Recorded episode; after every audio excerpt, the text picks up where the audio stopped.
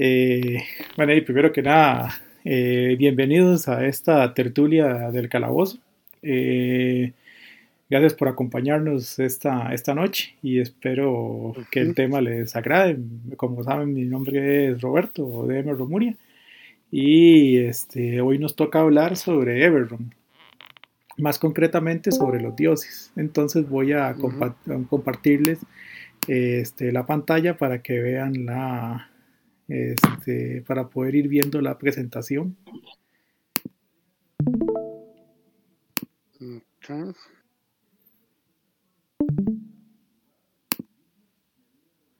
Ok. Este, entonces vamos a hablar de Everroom. Yo sé que el tema, digamos, son dioses, pero lo que pasa en Everroom es que más que dioses son religiones, propiamente dichas. Eh, ahí pueden ver, ¿verdad? Religiones en Everroom es lo que estoy viendo. Ah, ok. Entonces, ¿qué es lo que pasa? Que en Everroom este, lo que predomina es el pensamiento religioso más allá de, la presencia de deidades. Entonces, eh, se parece mucho al, mundo real en el sentido de que la gente tiene la creencia de que las deidades existen. No, no es una, cuestión de que, de que, digamos, como pasa en, como pasa, digamos, en Forgotten Realms, que los dioses se manifiestan físicamente en el mundo, sino que para el caso de Everroom es la noción de que, de que, de que existe un ser superior o que existen seres superiores, pero ellos no tienen una forma física dentro del mundo y es más de lo que es más lo que yo pienso acerca de ellos y es más mi creencia este, de que uno u otro existen. Eh, igual, digamos, las religiones eh, son importantes en el sentido de que se convierten en una idea compartida por las naciones. Eh, el, pensamiento religioso, digamos, este, dentro de Corville, eh, le dio forma a los países, igual como, como pasa, digamos, en el... En, no, porque se le dio onda. Por pongan silencio los micrófonos para evitar el, el, que se cuelen esos sonidos. Este, ¿Qué es lo que pasa? Digamos que este, esa idea compartida de una religión ayuda a formar nación porque crea un sentido identitario dentro de este, los países. Entonces, ¿qué es lo que ocurre? Digamos, por ejemplo, eh, las naciones se construyeron a partir de, o, se, o, se, amalgamaron a partir de ideas. Obviamente hubo conquista, hay poder, hay poder comercial, hay un montón de factores, pero la religión fue un factor importante también en la conformación de los países. Eh, esto nos lleva a, plantearnos que eventualmente al crear un personaje, el origen de su fe o la falta de fe es una herramienta para entender a ese personaje. De hecho, en, el, en el setting de Everroom, este, en la parte de las deidades, bueno, en la parte de las, de las fes, eh, viene vienen un par de tablitas, digamos, para que uno pueda rolar, rolear, a ver, eh, digamos, qué factor hace que mi personaje crea o no en una deidad y o qué, o qué factor pudo haberlo hecho dejar de creer en esa deidad. Entonces, por ejemplo, podemos tener un personaje que se crió dentro de una religión en específico y que este, tanto su familia como la comunidad en la que él vivió se crió en medio de esa, de, de, esa creencia religiosa. Entonces, este, los ritos de la religión, la creencia en la existencia de ese Dios y todo esto es un aspecto muy importante dentro de su personalidad porque fue el ambiente en el que él creció. Eso, digamos, podría justificar por qué él cree dentro, porque él cree en una religión específica. Ahora bien, si yo lo que estoy buscando más bien es por qué él dejó la fe, podría ser que, que, que eventualmente este, hubo una pérdida personal o una traición en algún momento que lo hizo perder la fe eh, en la religión o este tuvo, o, tuvo un, o tuvo un encuentro con una este, con, una, con un fin o con una aberración y la existencia de ese ser tan horrible este, lo llevó a, renegar de su creencia religiosa, simple y llanamente por la posibilidad de que algo tan espantoso pueda existir, digamos, dentro de una creación de un ser omnipotente. Entonces, este, el pensamiento religioso en Everron este, es, curioso y es diferente porque el, digamos, en Forgotten Realms, eh, independientemente de que yo crea o no en Tyr, eso no, eso no hace que el poder de Tyr sea menos real. En el caso de Everron, el hecho que yo crea o no en un dios, este, es lo que, lo, que, lo que se, basa enteramente en fe. Si yo no creo en un Dios, yo voy a, tener una explicación diferente para un fenómeno que para otra persona sería una cuestión religiosa. Entonces, ¿cuál es el, credo más común en Everroom? Eh, lo menos en Corvair. El credo más común en Corvair se llama The Sovereign Host. The Sovereign Host es un panteón específico en el cual este, se, reúnen unos dioses eh, bondadosos, unos dioses buenos. Estos dioses son, son nueve dioses y estas deidades eh, la gente considera que siempre están con, la gente. O sea que independientemente de que, de que yo les rece o no, o que yo crea en ellos o no, este, el, flujo natural del mundo este, se corresponde a la acción de estos dioses. Ellos crearon el mundo, ellos lo moldearon y aún están presentes en el mundo. Entonces, cuando algo bueno pasa, es por la acción de ellos. Esto lo que hace es que, entonces, la gente que cree en este credo es la que establece que cada, que cada uno de esos dioses merece honor en su tiempo y en su lugar. O sea, por ejemplo, si yo estoy, si yo creo en el Sovereign Host y estoy, no sé, preocupado por, soy por una cuestión de ley, digamos, de, que, de, que, de que me van a llevar, de que voy a participar en un juicio, o ocupo que la ley se aplique, una cosa así. Si la ley se aplica y, y todo sale bien, entonces yo me siento beneficiado por el, por el dios de las leyes, que es parte del Sovereign Host. Este, y voy a ver que eso salió bien porque simplemente esa, esa entidad me benefició con su bendición. Igual una persona que no sea creyente simplemente va a decir, este, las cosas tenían que salir así porque la, porque la ley es eficiente, porque las pruebas eran contundentes, porque no había razón para que los jueces fallaran de otra forma. Entonces ahí están como los dos enfoques, como que yo quiero ver la interpretación de que el Dios intervino a mi favor, o lo quiero ver de la forma pragmática de que simplemente aquí no hay nada divino, simplemente es eh, la comprobación, digamos, de este, que yo tenía la razón y se termina el asunto.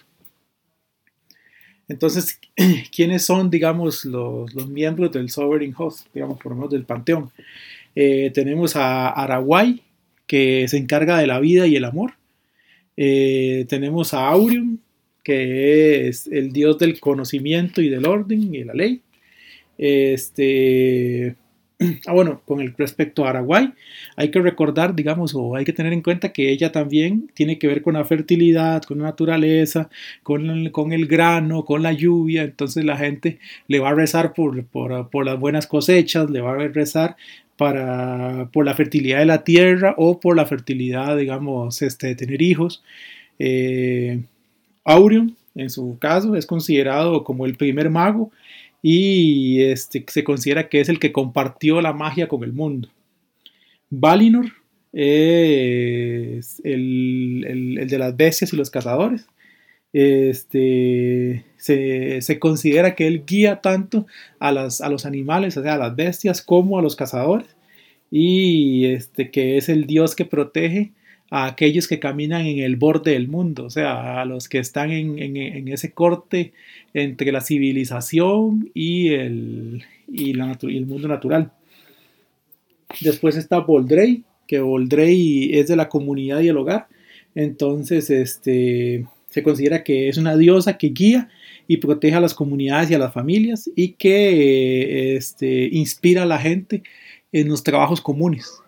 O sea, que digamos que si yo estoy eh, trabajando en algún, eh, trabajando en, en, en, alguna cuestión, digamos, de eh, repostería o algún tipo de trabajo y las cosas van saliendo bien, posiblemente mi personaje va a orar a, a Voldrey. Después está Dollar Ra, que es este, del honor y el amanecer, que ella es la sabiduría de la guerra y además este, defiende a los que a los que luchan con honor. Entonces, este es mucho de la cuestión de que de cumplir la palabra, un, ideal muy paladinesco para en el caso de Dollar Ra. Y Doldorn, que es de la fuerza y el acero, que en este caso es el dios de los soldados. O sea, este, en las cuestiones militares, eh, eh, aquellos que tienen armas. Entonces, si yo tengo un duelo y gano, posiblemente yo le agradezca a, a Doldorn por este, haberme bendecido con la victoria. Después está Colcaran, que es del, del, comercio, de los viajes, este, los comerciantes. Eh, algunos de los, de los, de los clérigos de, de, de Colcaran eh, se consideran caóticos o, de trickery, porque ella siempre esta cosa de, de, tratar de sacar beneficio, de, de jugar con los precios, de, quedar bien parado en la negociación. Entonces, este, después está Oladar, que Oladar es de la buena suerte, que es este, la diosa de la alegría, de los apostadores y de las oportunidades. Y Onatar, que es el del fuego y la forja eh, guía a los que crean eh, cuestiones en las forjas y además a los artífices para que hagan sus actos de creación. Entonces, ¿qué es lo que pasa, digamos, con, qué es la particularidad de estos cultos en Everron? Por ejemplo, eh, para ellos no, no, no, se usan oraciones, sino que se usan cánticos. La gente tiende a cantar loas a, a, estas, a estas deidades y la gente siempre está, digamos, rezando por su intervención y además de eso, reconociendo la presencia de estas deidades cuando algo sale bien. Eh, los templos son muy comunes porque la, religión del Sovereign Host era la religión del imperio humano, entonces está extendido por todo el continente. Es tal vez la religión más, más popular, más esparcida de el culto más esparcido, digamos, en el continente y es muy importante para, para, humanos y para la gente que habitaba el imperio. Eh, es muy común que los templos eh, los hagan de piedra y que les coloquen ocho puertas eh, para rendir homenaje, digamos, a las diferentes deidades y que este, se usen, digamos, este, altares grandes con, con, con formas, digamos, semejantes a al símbolo de los, del, Sovereign Host. ¿Qué es lo que pasa? Que junto al Sovereign Host también existe otro, otro culto, otro panteón, que es el panteón hermano. Digamos, la gente que cree en el Sovereign Host automáticamente cree en los seis oscuros. Entonces es más o menos como la, la dualidad de Dios y el diablo, para, para las creencias, digamos, eh, judio-cristianas. Entonces, en este caso, eh, tenemos al Sovereign Host, pero también tenemos a los, al Dark Six. Eh, ellos se consideran antagonistas de, de lo, del Sovereign Host y que gobiernan precisamente sobre cuestiones contrarias al Sovereign Host. Por ejemplo, el Sovereign Host es todo lo bueno del mundo. Eh, los, seis oscuros son la oscuridad y los miedos que también forman parte del mundo. Obviamente los templos a, este culto no, no, son, no son muy populares. De hecho, así como que existan templos propiamente destinados a los seis oscuros, solo en, la nación de Drum, eh, que es la nación con mayor presencia goblin, es la única que tiene una este, que tiene un culto oficial hacia los seis oscuros. Las demás no ven con buenos ojos, digamos, ese tipo de, cultos. ¿Quiénes son los seis oscuros? Los seis oscuros son eh, el devorador, que es eh, todo el poder destructivo de la naturaleza eh, y la fuerza salvaje de las bestias. Sea, este, los, grandes lobos que pueden matar a alguien, eh, el poder destructivo de un huracán o de una, o de una poderosa tormenta de arena. Es, es, ahí es donde la gente ve la mano del devorador. Después está la furia, que la furia gobierna sobre la pasión y la venganza. Eh, y se considera que, es una mujer y que le ofrece a, quienes han sido afectados por una decisión, les ofrece este, la posibilidad de vengarse por el sufrimiento que han, que, han recibido por la acción de otras personas. Después está el The Keeper, que es el de la muerte y la avaricia, que la gente lo ve como que es una entidad que busca este, llevárselas, tomar las almas antes de que llegue su tiempo. Y, este, y, que las, que las reúne, digamos, en medio de toda su riqueza o de todo lo que él ha, amasado, digamos. Este, se, se, considera que el Keeper este, lo maneja, digamos, o se mueve por avaricia y es este es una deidad digamos este alabada por ladrones y por este gente que se interesa digamos por la acumulación de capital de forma ilegal. Eh, después está The Mockery que es el patrón de la traición y la masacre. Eh, se considera que es el digamos que él bendice a aquellos que buscan la victoria este, sin importar el recurso que tengan que usar. Entonces eh, se considera que, tanto guerreros como asesinos lo, lo, siguen.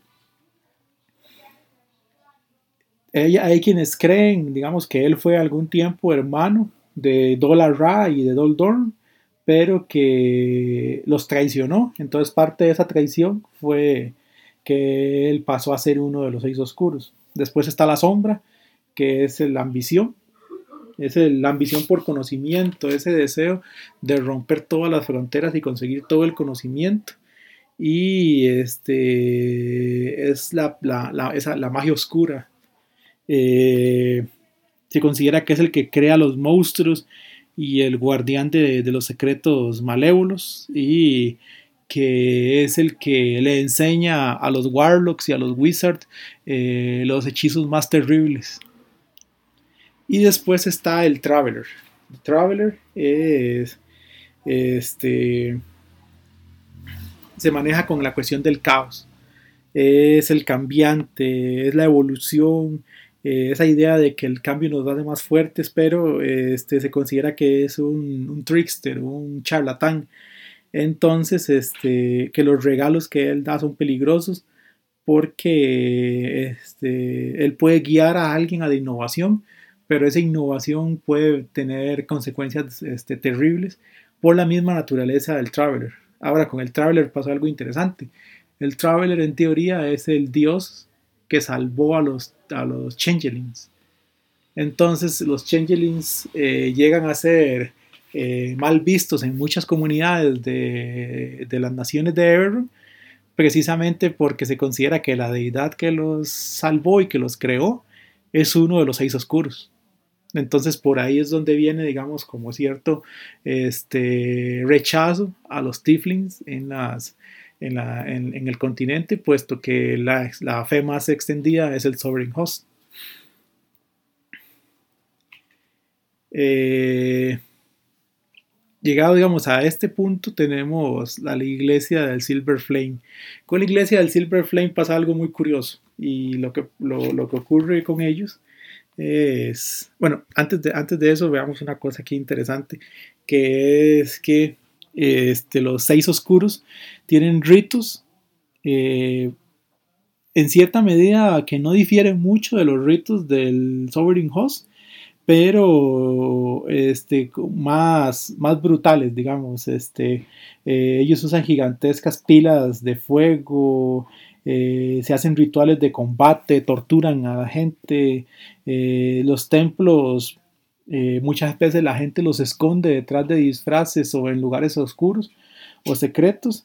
Incluso pueden haber, digamos, secciones completas de una librería dedicadas a los seis oscuros que están ocultas precisamente para evitar este, que la gente tenga contacto con eso o ocultar, digamos, la información con respecto a ellos.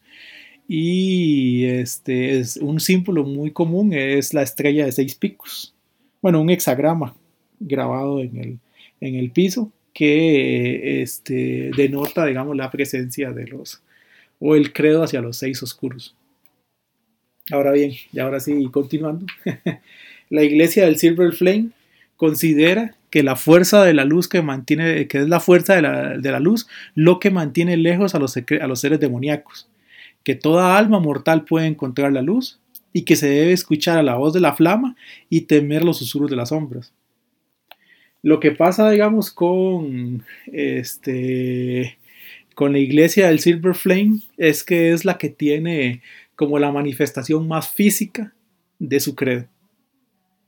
Es la porque digamos la gente este en la catedral del Silver Flame, ahí está la llama plateada, digamos. Eh, eh, de hecho, digamos, el, el, país de Train es el país, digamos, donde, la, donde el credo de la llama plateada es el más extendido y su capital se llama Flamekeep. Entonces ya por ahí uno puede ir, viendo, digamos, que, que, la, que la relación entre iglesia y estado en Train es muy, muy fuerte porque este, incluso la capital está nombrada bajo la, bajo la premisa, digamos, de la existencia de la, de la llama. La llama existe realmente.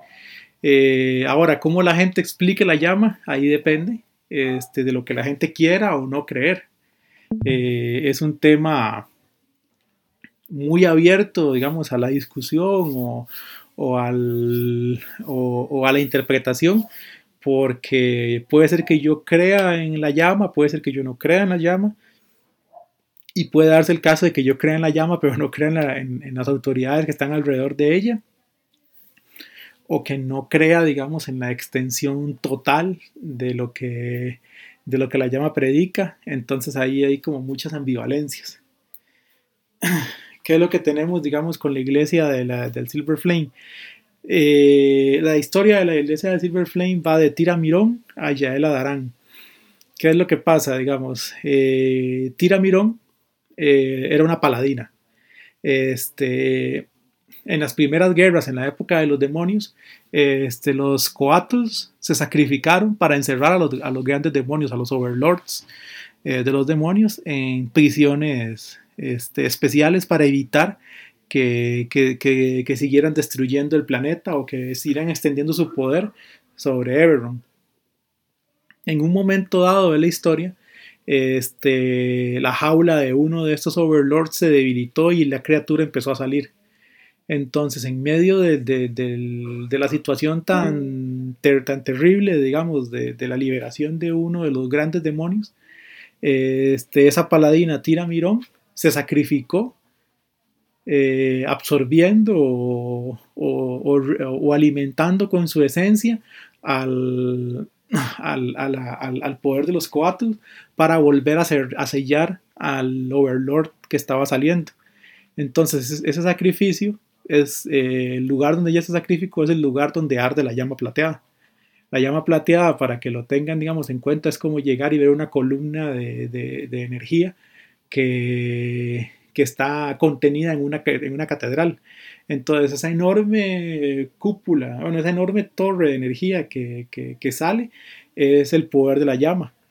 Y donde, donde, donde se inmoló y donde descansa, eh, tira Mirón. Ahora bien, después del sacrificio, el sacrificio de Tira Mirón funda la, llama, funda la iglesia de la llama plateada. A partir de ese punto, este, los clérigos de la llama plateada comienzan a, construir la, iglesia alrededor de, este sacrificio y se dan cuenta de que la llama necesita un speaker. O sea, la llama necesita a alguien que hable o que escuche la voz de la llama y que guíe al mundo con su sabiduría o con su fuerza. Entonces, ¿qué es lo que ocurre? Eh, en Everron entonces empieza a ocurrir un fenómeno muy semejante, digamos, a lo que pasa con, o a la creencia, digamos, tibetana en el Dalai Lama. ¿A qué me refiero con eso? Este, y que resulta que el, el speaker muere y se, se, peina, digamos, la zona para encontrar en dónde renació la energía o renació el, el poder o el conocimiento del speaker. Entonces, este, ¿y por qué es importante el conocimiento del speaker? Porque el speaker tiene visiones que ayudan a, este, a prever grandes amenazas que puedan afectar el continente. Además de eso, el speaker este, tiene, digamos, el, básicamente el speaker de la llama plateada tiene toda la autoridad sobre la iglesia. Lo que él diga o deje de decir, este, va a generar eh, eh, este, acción de parte de los de parte de los, de los, de los, clérigos de la llama. Este, en parte por eso, digamos, este, esta iglesia eh, no es muy popular, digamos, entre, no es muy popular entre shifters y licántropos y este tipo de gente, porque un speaker de la llama plateada en alguna ocasión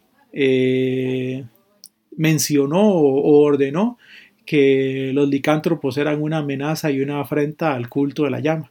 Eso generó una matanza a gran escala en diferentes naciones y entonces los licántropos y los shifters tienen una relación bastante problemática o, con la llama.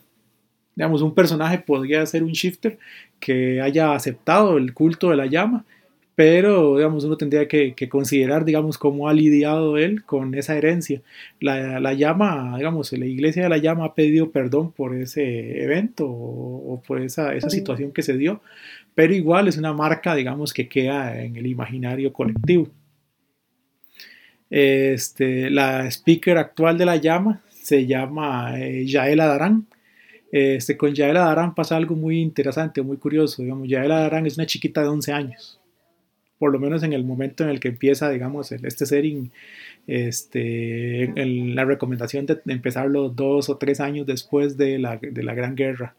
Entonces, ¿qué es lo que pasa con Yaela? Eh, Yaela no deja de ser una niña de 11 años que le gusta andar descalza, que este, eh, le gusta jugar, que, o sea, tiene, tiene todos los rasgos de una chiquita de 11 años, pero tiene esas visiones y esos accesos de sabiduría de, de, cientos de años de conocimiento acumulado que, que, que, vagan alrededor de la mente de ella.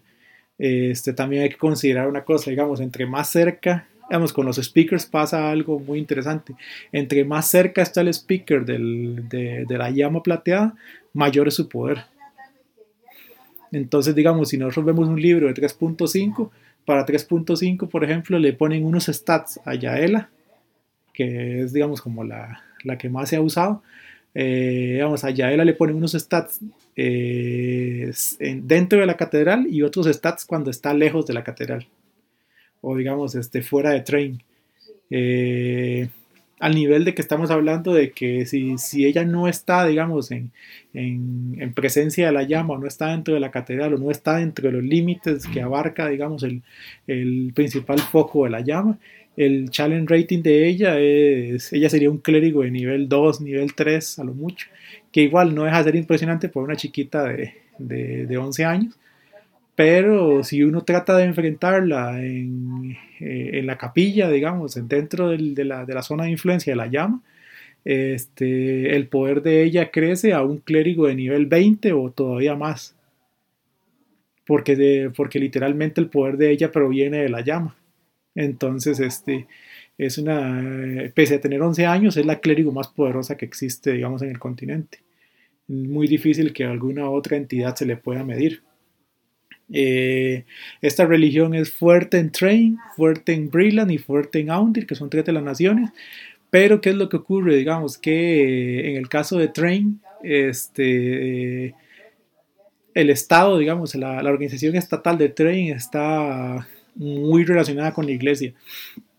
Entonces hay muchos, digamos, cardenales de la, de la Silver Flame que ocupan sillas en el gobierno de, del, del, reino.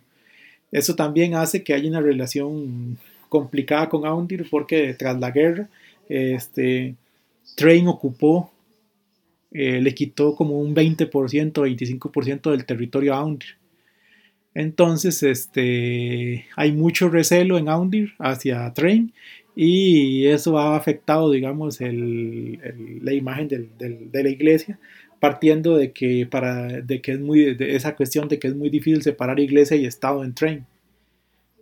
Eh, Train tiene una reina, pero este, la reina tiene que lidiar, digamos, con el hecho de que políticamente ella tiene que estar maniobrando eh, en un ambiente en el que hay muchos clérigos y que al final de cuentas, eh, si los clérigos tuviesen que elegir, eh, elegirían obedecer a Yaela antes que obedecerla a ella. Entonces hay un hay, hay, hay, hay toda una lucha este, política que digamos que para Yaela no es tal, pero para los cardenales es bastante evidente eh, que es algo que caracteriza mucho, digamos, a la iglesia del Silver Flame. Ellos no creen en la oración. Bueno, sí creen en la oración, pero ellos no se conforman. O sea, este, un clérigo de la Silver Flame, digamos, es educado para decirle, ok, usted si quiere orar, ore, pero más allá de la oración, usted tiene que actuar, usted tiene que hacer cosas, usted tiene que dar el ejemplo. Eh, no es una cuestión de que, de que yo estoy orando para que desaparezca la pobreza, sino que yo voy a tomar acciones para evitar la pobreza. Eh, que yo voy a tomar acciones para defender a los débiles, que yo voy a tomar acciones para... Entonces, por ejemplo, los templos de la Silver Flame, este, más que templos parecen fuertes militares, porque son áreas que están preparadas, digamos, que están colmadas de tropas, digamos, de paladines y de clérigos listos para el combate, con armas, equipados, eh, bien entrenados, con, con infantería.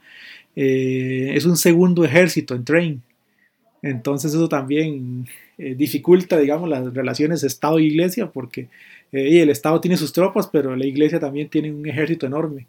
Además de eso, este, bueno, y esto responde mucho al, al, asunto de, de, la presencia de los overlords y de, y de esa, esas amenazas demoníacas que están encerradas, porque técnicamente Silver Flame eh, toma la posición de que, de que en caso de que una de estas criaturas se libere o que una horda demoníaca aparezca, este es el deber de la Silver Flame luchar contra la horda.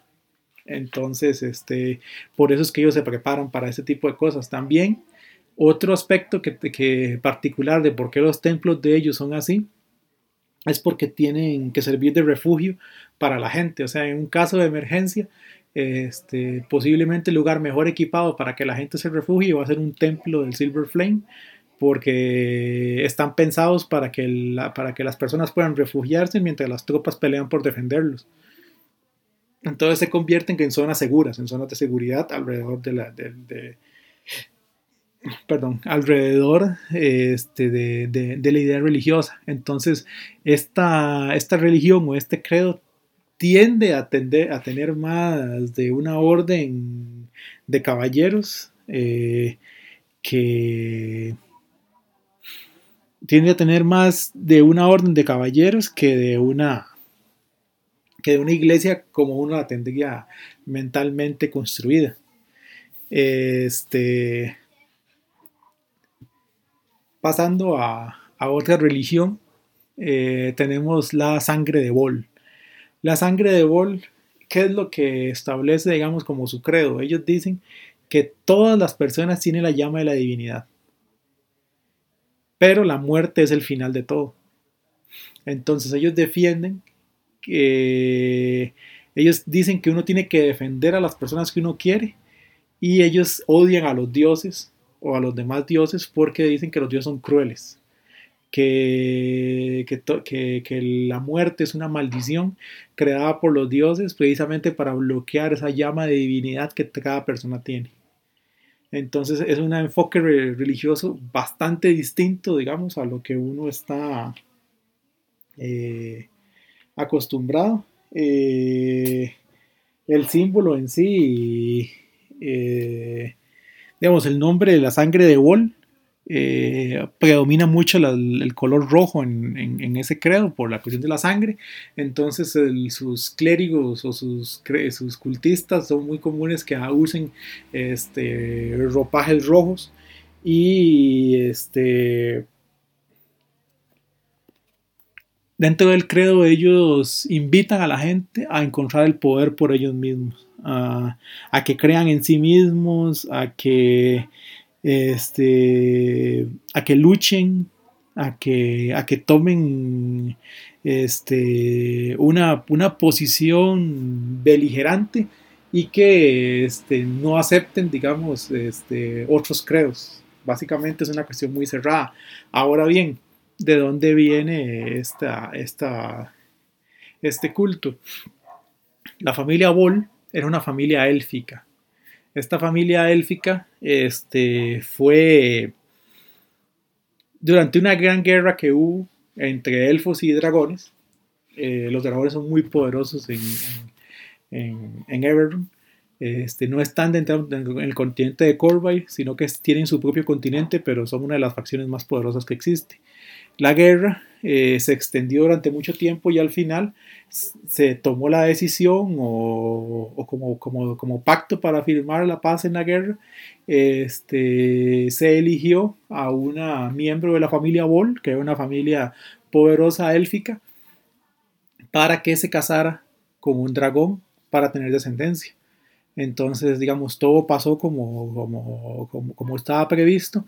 El problema fue que, que después de, de, de en Everton hay una, eh, una profecía que se llama la profecía dracónica. La profecía dracónica tiene montones de, de, versículos, montones de interpretaciones.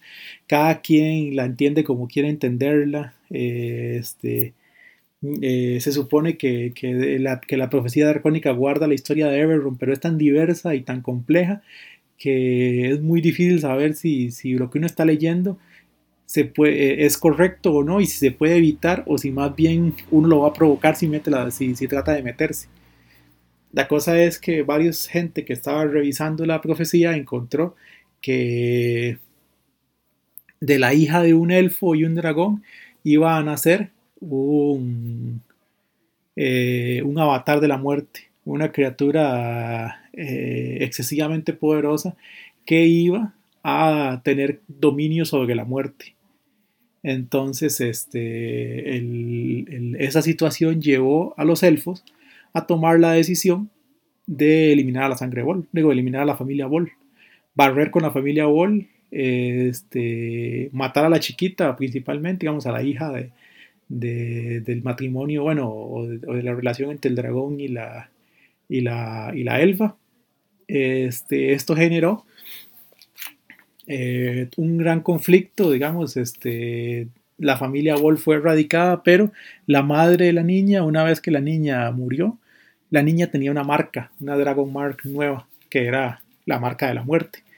Este, la mujer se llevó a la, a la bebé, bueno, a su hija, la, y le hizo cualquier cantidad de experimentos y cosas hasta que la consiguió levantar de entre los muertos como un, una lich. Eh, esta mujer, Ball, ella murió y se levantó una criatura que se llama Lady Ilmarrow o este, la Dead Queen, bueno, la Queen of the Dead, la reina de la muerte. Básicamente la reina de la muerte es la descendiente de la familia Ball que tiene la marca de este, la, la, marca de la muerte para controlarla, pero como ella es un undead, ella no puede activar la marca. Entonces la tiene, pero no la puede usar. Entonces esto llevó a, Lady Immergrove a crear el culto de la sangre de Bol este, bajo la, la idea de, de, buscar una solución y de investigar y llevar a la gente a, a, ahondar en conocimientos mágicos para de alguna forma encontrar la manera de poder activar la, la, su Dragon Mark. Este, Lady Ilmarrow es una leyenda, digamos, dentro de, de, del continente. Algunos creen que no existe, otros dicen que sí, pero la realidad es digamos, que yo les acabo de decir, que es la, la, la reina, la reina Lich. Ahora, con ella pasa algo muy curioso, como el proceso de convertirse en Lich no lo hizo ella, entonces este, eh, existe el problema de que uno sabe que para poder matar a un Lich hay que destruir su filactería. Pues resulta que la filactería de ella está perdida. Digamos, y ni siquiera ella sabe dónde está. Básicamente eso lo que hace es que no importa cuántas veces la mate uno, ella en algún momento se va a, se va a reconstruir porque este, no puede morir hasta que la filactería sea destruida. Pero la persona que sabía dónde estaba la filactería era la mamá de ella y murió hace cualquier cantidad de tiempo. Entonces eh, es una lich eh, muchísimo más problemática que, la mayoría de los lich. Eh, la sangre de Vol es especialmente fuerte en un país del norte que se llama Karnat. ¿Por qué? Porque Karnat era la potencia militar más grande del continente, pero cuando, la, cuando estalló la guerra, la última guerra, este, y ellos intentaron atacar a Undir, se dieron cuenta que no podían competir. El ejército de Karnat, por más fuerte que fuese en tierra y, con sus tropas, no podía competir contra el enorme poder mágico de Undir. Entonces, este, el ejército de, de, fue devastado y Karnat estuvo a punto de, dejar de existir eh, por la guerra. Lo que ocurrió en ese entonces fue que el rey, el gobernante de Karnat, acudió, digamos, o, a él llegaron voceros de la sangre de Bol y le ofrecieron ayuda. Entonces la sangre de Bol lo que hizo literalmente fue levantar en Karnat un ejército de Undets. Entonces eh, los Undets nivelaron la batalla contra los demás porque este, básicamente eh, empezaron a levantar cuanto cadáver había en todo el reino para poder eh, mantenerse dentro de la guerra. Karnat entonces se volvió una potencia por su necromancia y por la ayuda de la sangre de Bol. Entonces la sangre de Bol se convirtió como en la religión oficial. La relación con Karnat eh, generó un problema a largo plazo en la sangre de Bol y el, problema que generó fue que este, el poder de Lady Ilmarrow se, se redujo porque el rey de Karna eh, empezó a, darse cuenta, digamos, de los lazos que existían con esa otra entidad, entonces él empezó a hacer una limpia dentro de la sangre de Bol para dejar a su propia gente al mando. Entonces, este, en estos momentos, digamos, después de la guerra, eh, la mayor parte de, las autoridades de la sangre de Bol en Karnat son fieles a la corona, no fieles a, la, la Lich. Este, igual tiene una relación problemática, digamos. Este, pero entonces Lady Ilmaru lo que hizo fue crear otra secta que se llama la Garra Esmeralda.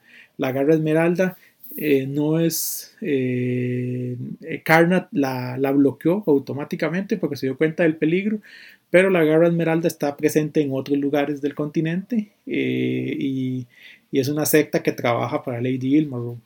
Entonces, este, es, es, es, es como, como una, segunda, una segunda secta dentro de la sangre de Bol.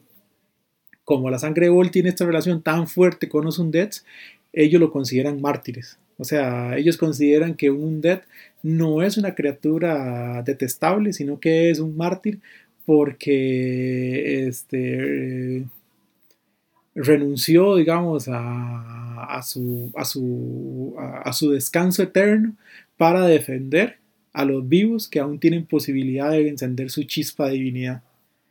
Entonces, este, bajo esa luz, la muerte es leída como una maldición y los undeads son un ejemplo, digamos, de que, de que este, los undeads son un ejemplo de gente que voluntaria o involuntariamente este, están defendiendo a los vivos o que se mantienen entre los vivos para dar el ejemplo y demostrarles que la divinidad puede ser alcanzada por los mortales y bajo la luz de que la muerte es una maldición. Este, obviamente, digamos, la particular, esta particularidad de la sangre de Bol que se manifiesta principalmente en carne es que la gente no ve como a los ojos a los undeads. O sea, un habitante de Karnat, este, a un lich, a un vampiro, eh, a un, no sé, a un zombie, este, lo ve como, como, como una herramienta o como un ser que, del que se puede sacar mucho beneficio. No lo ve como un muerto. Incluso Karnat, se supone, digamos, Karnat tiene un cuerpo de, de, de buscatumbas, digamos, o, o de, de, de, reclutadores, por decirlo de alguna forma. Entonces, si, si alguien, digamos, si por ejemplo yo era un gran duelista, una persona muy poderosa y este, eh, muy reconocida por mi habilidad de batalla y todo, y yo muero, posiblemente esta gente va a llegar a, a la casa a pedir que el cuerpo le sea entregado al gobierno para ser reanimado como un teto. Igual, si la pena de muerte en Karnat no es pena de muerte, es, me van a hacer un dead y me van a meter a las tropas del ejército. Eh, el, el, el, ejército de los Undeads de Karnat todavía existe. La mayor parte del ejército está almacenado en bodas porque el, el rey eh, este, consideró, digamos, de que la, nueva era de paz por la que él abogó y por la que él, fue uno de los principales promotores, este, tiene que respetarse, entonces este, construyó enormes mausoleos donde se guardaron a los undeads y esos están en estado latente allá adentro esperando a que se les ordene um, salir de nuevo a la, luz del mundo. Pero el, el, ejército masivo de Karnak todavía existe. Y también lo que pasa con estos reclutadores, por decirlo así, es que han habido historias o sospechas de que mmm, de que a veces la, el reclutamiento es más forzoso, digamos, de que si yo tengo fama de buen peleador, los más van a propiciar una situación en la que yo me muera para poder revivirme y unirme al ejército. Entonces, digamos que por ese lado, eh, Karnat es un lugar eh, muy interesante realmente para, para rolear. Digamos, llegando así como a puntos un poquito más extremos. un toquecillo nada más, tenemos los cultos del dragón, el dragón de Dragon Below, el dragón inferior. Este, ¿qué son estos cultos? Eh, estos cultos, este, esos cultos básicamente, eh, bueno, primero ellos creen que hay un paraíso bañado por el sol interno, o sea, el sol que está bajo la tierra, que existe una, que todas las, las personas del mundo son una crisálida que está esperando eh, trascender a una forma nueva para la inmortalidad y que el Señor de los ojos lo ve todos los secretos.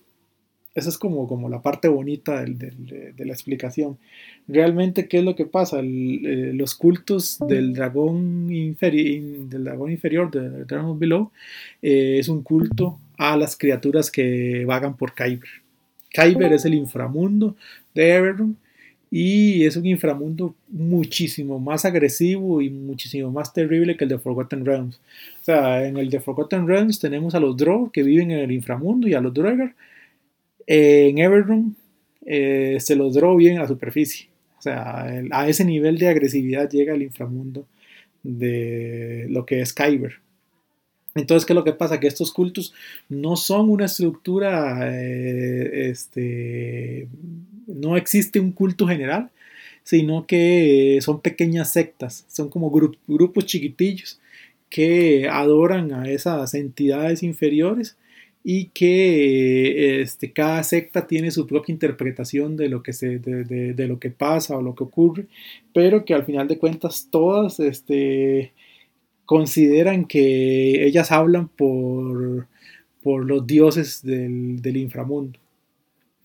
Este, la mayor parte de los cultos del dragón inferior están basados en la locura y en la búsqueda de poder. Este, básicamente, digamos, un cultista decide este, eh, adorar a una de estas deidades por el poder o por los regalos que esa deidad le, va, le da o le ofrece. Entonces, por ejemplo, digamos, ellos pueden estar adorando a una entidad tan terrible como Zulkatesh, que es uno de los Overlords, precisamente porque tal vez encontraron un secreto oscuro de magia y que fue y consideran que fue la acción de Zulkatesh la que les dio ese conocimiento o este podía ser digamos este que el yo dentro de mi culto considere que la gente este que esta forma física que tengo es un punto intermedio y que es el poder de esos demonios lo que va a hacer que yo cambie y que yo llegue a mi máxima expresión. Entonces hay gente que de verdad cree, digamos, que las mutaciones que, que, pueden recibir de, de, una criatura de ese tipo este, los va a hacer eh, superiores.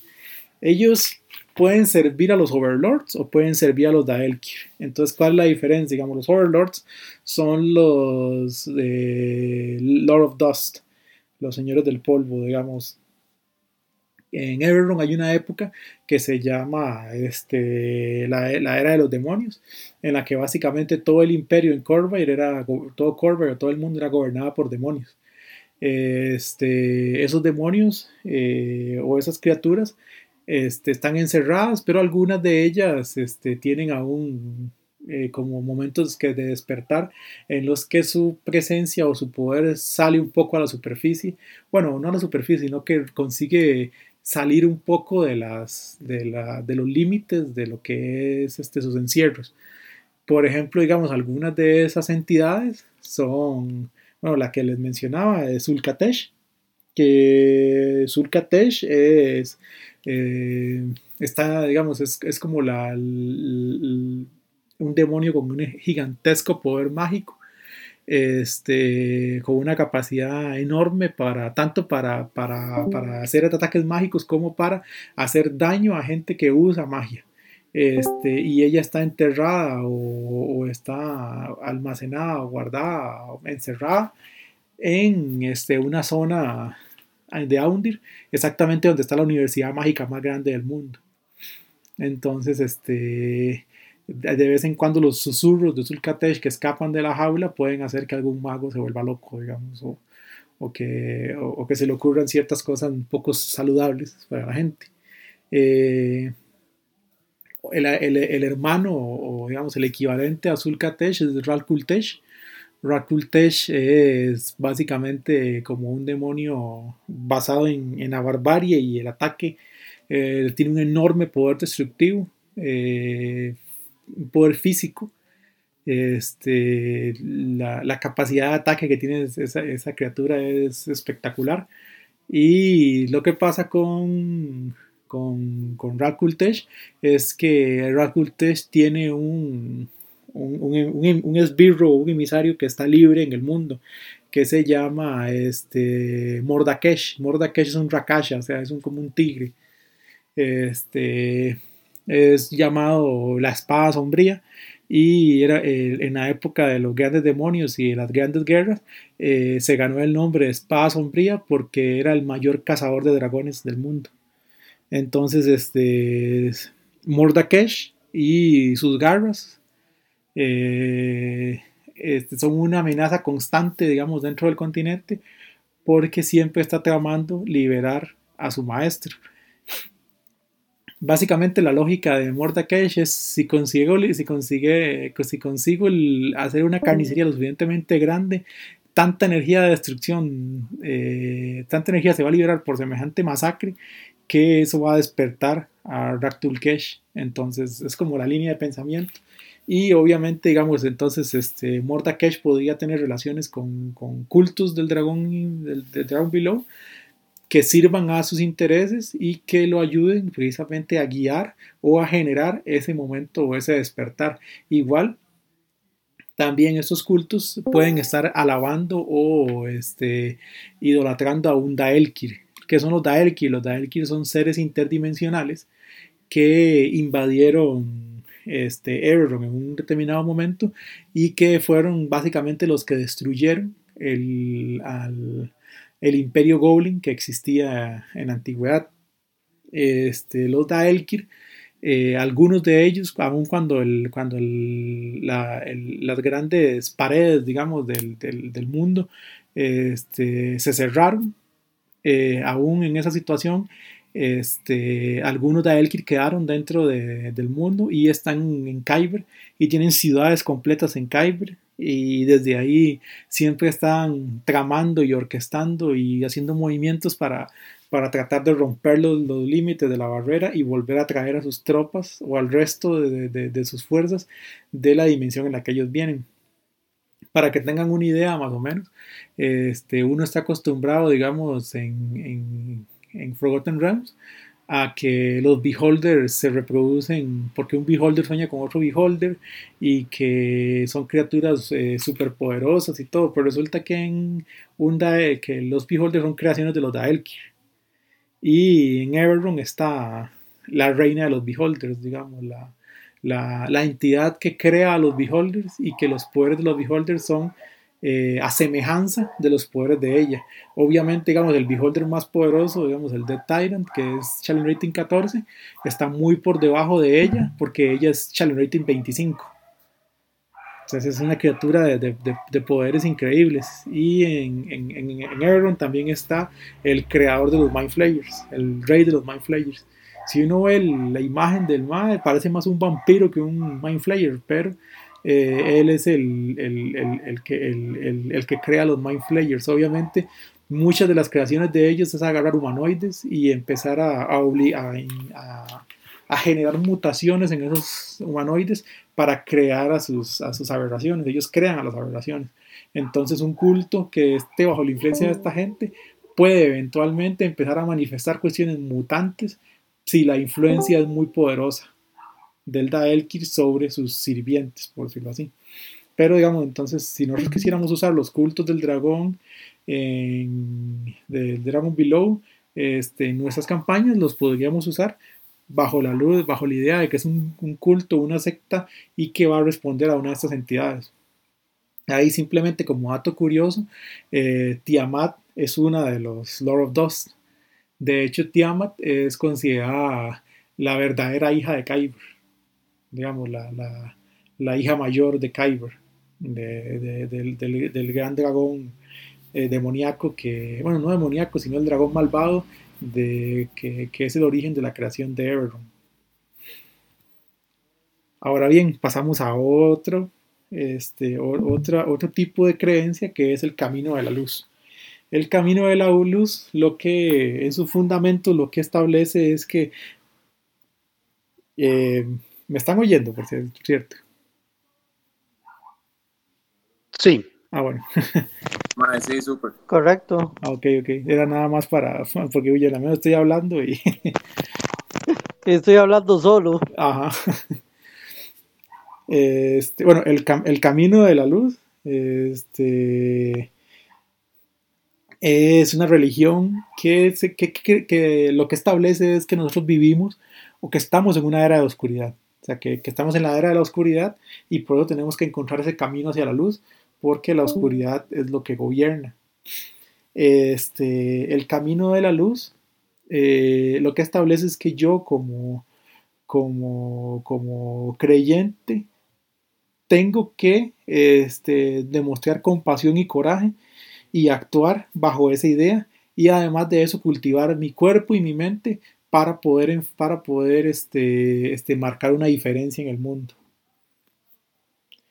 Este, ¿Qué es lo que pasa, digamos, en esa situación? Dentro de esta creencia, los Kalashtar son, esta es como la religión principal de los Kalashtar. Los Kalashtar son eh, son este pueblo con esa relación con los Quori y esa creencia, digamos, de que está una era de oscuridad se debe a que los Quori básicamente fueron este, expulsados de su plano o, o, perseguidos dentro de su plano original, que era un pla el plano de los sueños, eh, este, por, por, por, criaturas malvadas, digamos, Quaris malvados, que se plegaron al, a una organización que se llama el Dreaming Dark. Entonces el Dreaming Dark es el que gobierna el plano de los sueños, entonces básicamente es un lugar en el que el mal ganó y los buenos, por decirlo así, este, escaparon y tienen esa relación simbiótica con los Kalashtar.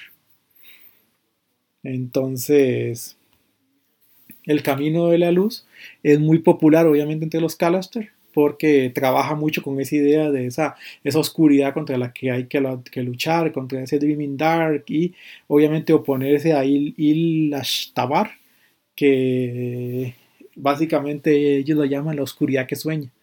Obviamente muy influido por las creencias o por las historias, digamos, de los, eh, de los Quori y de lo que pasó en su plano. para, para un seguidor del camino de la luz, hay dos caminos, digamos, o, dos tendencias principales. Yo puedo ser un Lightbringer o puedo ser un Shadow Watcher. Entonces, ¿qué es lo que pasa? El Lightbringer es el predicador. Los Lightbringers son la gente que trata de, de esparcir, digamos, la enseñanza de- del, camino de la luz. Los que se paran en las, en, las plazas a- a predicar, este, que van, que hablan con la gente, que le empiezan a enseñar, son los que quieren que, ese, que, que ese- esa, esa noción o esa idea de lo que es el, este, de lo que es el- esa idea de lo que es el, el- ahí, de lo que es este, este camino de la luz y esa, es, esa cultura del cuerpo se establezca y se popularice porque y básicamente en algunos lugares este, solo se conoce, digamos, el camino de la luz en, en- los guetos Kalashtar. Fuera de los guetos Kalashtar es muy, es muy poco común. Entonces, como, la, como no es tan, tan expandido, los Lightbringer estable, dicen que lo que hay que hacer es llevar el mensaje, predicar y este, educar a la gente en el camino de la luz. Contrario a los Lightbringer están los Shadow Watcher. Los Shadow Watcher lo que dicen es que, ok, es importante nueva gente y todo, pero lo que nosotros ocupamos es luchar contra la oscuridad. Entonces nosotros somos cazadores de monstruos, peleamos contra esas criaturas, este, vamos a estar vigilando, luchando contra la oscuridad, estamos en guerra y la única forma de poner fin a esta, este, esta era de oscuridad es plantar cara y, tomar las armas y lanzarse a, marcar la diferencia y a limitar a, esa- a esas entidades monstruosas este, y, que amenazan a las entidades de luz. Entonces es como el otro lado de la filosofía, digamos, ya no es que, yo voy a enseñar a la gente, sino que yo voy a ir a sacrificarme, bueno, a, dar mi vida en combate para marcar una diferencia y, asegurarme que esas criaturas se mantengan en la oscuridad o hasta reducir su presencia para poder este, eh, este, propiciar el renacimiento, digamos, de una era de luz. Pero, digamos, son como las dos posiciones encontradas, digamos, dentro de esta religión. Eh, otro aspecto, digamos, dentro de estas religiones, eh, y este ya es más localizado, por decirlo de alguna forma, es el espíritu del pasado. El espíritu del pasado es lo que cree o su culto establece que somos anclas espirituales de los campeones de nuestra gente, que hemos sido elegidos por un héroe y que hay que atesorar el pasado y las historias de nuestra gente. Ese es como, como el credo, digamos, de- de- del espíritu del pasado. ¿Qué es lo que pasa? Que el espíritu, los espíritus del pasado es el credo de los elfos Tyrnal de Valenor. Valenor es un país y los Tyrnal son los Wood Elves, para que, para que me entiendan. Entonces, digamos, los Wood Elf, ¿qué es lo que un Wood Elf cree? Un Wood Elf cree que este, en mi familia hace eh, 20 generaciones atrás hubo un gran guerrero y este yo soy la encarnación de ese guerrero. Eh, cuando ellos hacen su ceremonia de madurez, o sea, el- su paso a, a- a la vida adulta, eh, en la ceremonia los, los sacerdotes hacen todo un, un examen y un estudio y determinan cuál es el héroe al que, al- con el que yo me relaciono. Entonces, a partir de esa determinación, esa, eh, esa creencia de que ese espíritu, ese espíritu, yo soy de ese linaje, de ese espíritu, eso marca mi camino como, como, como elfo. Porque a partir de ahí, entonces mi deber es entrenarme en las artes en las que él practicaba, este, aprender lo que él sabía, eh, o sea, con, con- construir mi vida en función de lo que esa persona fue. Entonces, por ejemplo, digamos, si yo soy, eh, digamos, si, si a mí me determinan que yo soy el heredero, digamos, o que mi espíritu eh, del pasado es un gran ranger, entonces yo tengo que empezar a entrenarme como gran ranger, aprender a disparar, cacería, eh, rastreo, todas las cosas, y, yo- y- incluso yo busco esa situación precisamente para emular, eh, emular los logros que esa persona hizo, llegar a ser alguien tan poderoso como él fue y además de eso eh, eso los marca porque hace que ellos anhelen aventuras. Entonces eso hace que digamos que, ok, yo ya entrené, ya tengo mis habilidades, ya soy fuerte, ya estoy, ya siento que yo soy de verdad un representante de, lo que esa persona fue. Entonces, a partir de este punto, ¿qué es lo que voy a hacer? Voy a empezar a aventurarme, porque esa persona este, mató tantos osos, hizo esto, hizo lo otro, entonces ahora lo que yo haga va a hacer crecer el mito de esa persona, porque yo soy su, su manifestación. Entonces, este tipo de elfos es muy común, digamos, que usen en, sus cascos o en su, o en su equipamiento, digamos, el, el símbolos que representen a la persona a la que ellos siguen. O sea, el espíritu que, al que ellos siguen, que ese espíritu sea este, mi guía, entonces yo pongo elementos de esa persona en mi, en mi equipamiento. Pues muchas veces lo ponen en el casco o en algún escudo, digamos, pero siempre un punto visible, porque se trata de que, de que se recuerde que, que quién, a, quién a quién sirvo yo, a quién, quién es el que mi vida es la reencarnación de alguien. También es muy común que ellos en combate usen máscaras para tapar su rostro, principalmente porque el, es el símbolo. La idea es ese espíritu del pasado que es un símbolo, no es tanto yo, sino el símbolo que representa quién soy realmente o, o, o, o quién es el que, el, que mi esencia, al que mi esencia le pertenece. Entonces es muy de, de, esa nota de los elfos, digamos, de, la tradición, pero una tradición llevada a otro extremo completamente, este, al nivel de definir las vidas de ellos a partir de cosas del pasado. Y encontramos otro de los cultos que es de eh, Undying Court, la corte de los no muertos. Este, ¿Qué es lo que pasa con la corte? Eh, la corte eh, lo que establece es que nuestros mayores sabios y guerreros nunca nos van a abandonar, que honramos el pasado y respetamos la tradición y que se debe destruir a las criaturas que usan el poder de Mavar, ya que consumen la esencia del mundo. Entonces, la Undying Court, ¿qué es? La Undying Court es, eh, es la corte que gobierna a los High Elves. También está en, ba Balanar, pero este, pertenece, digamos, a los, tribus o a los grupos de High Elves.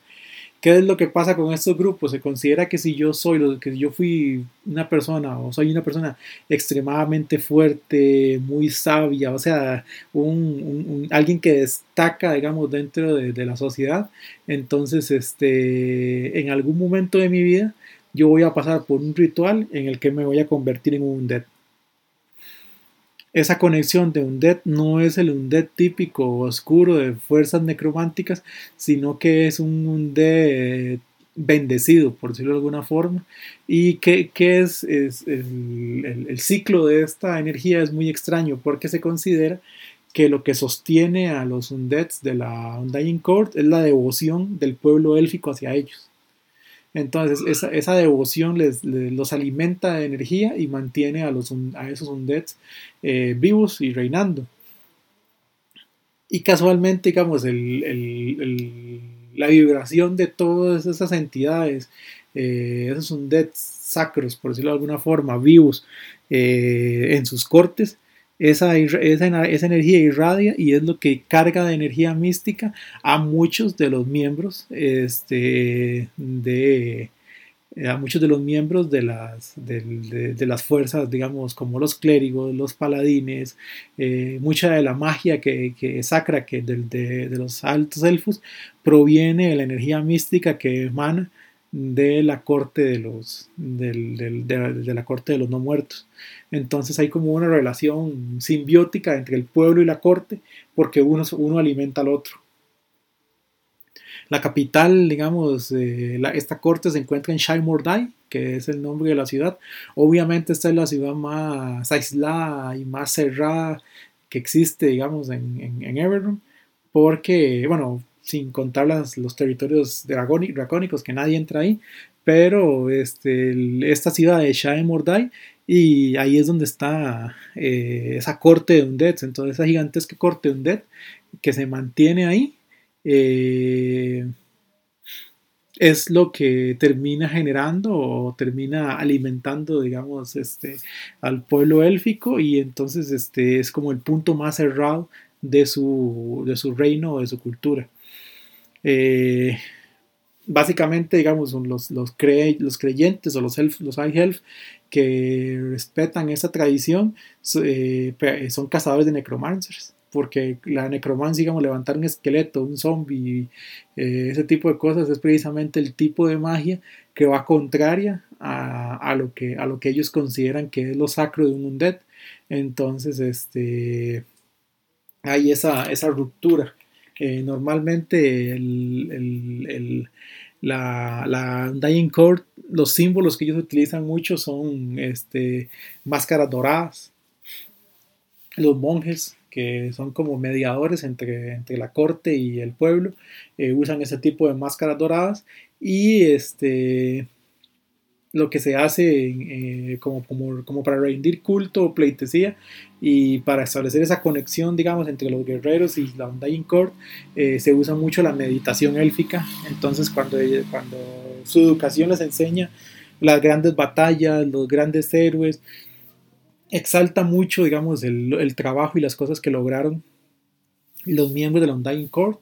Y entonces parte de mi meditación es eh, meditar, eh, descansando obviamente, pero meditar sobre los logros de la Undying Court. Entonces esto establece una conexión entre, mi elfo vivo que está meditando y la corte de Undeads que está en, otra sección cerrada y que su, mente, su poder irradia hacia mí. Entonces hay una relación simbiótica entre estos undeads y el grupo de, de y el grupo de, y el grupo de y, y las tropas.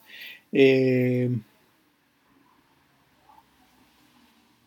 ok, este tenemos los grupos druídicos. Los grupos druídicos, este, ¿por qué se consideran como una religión?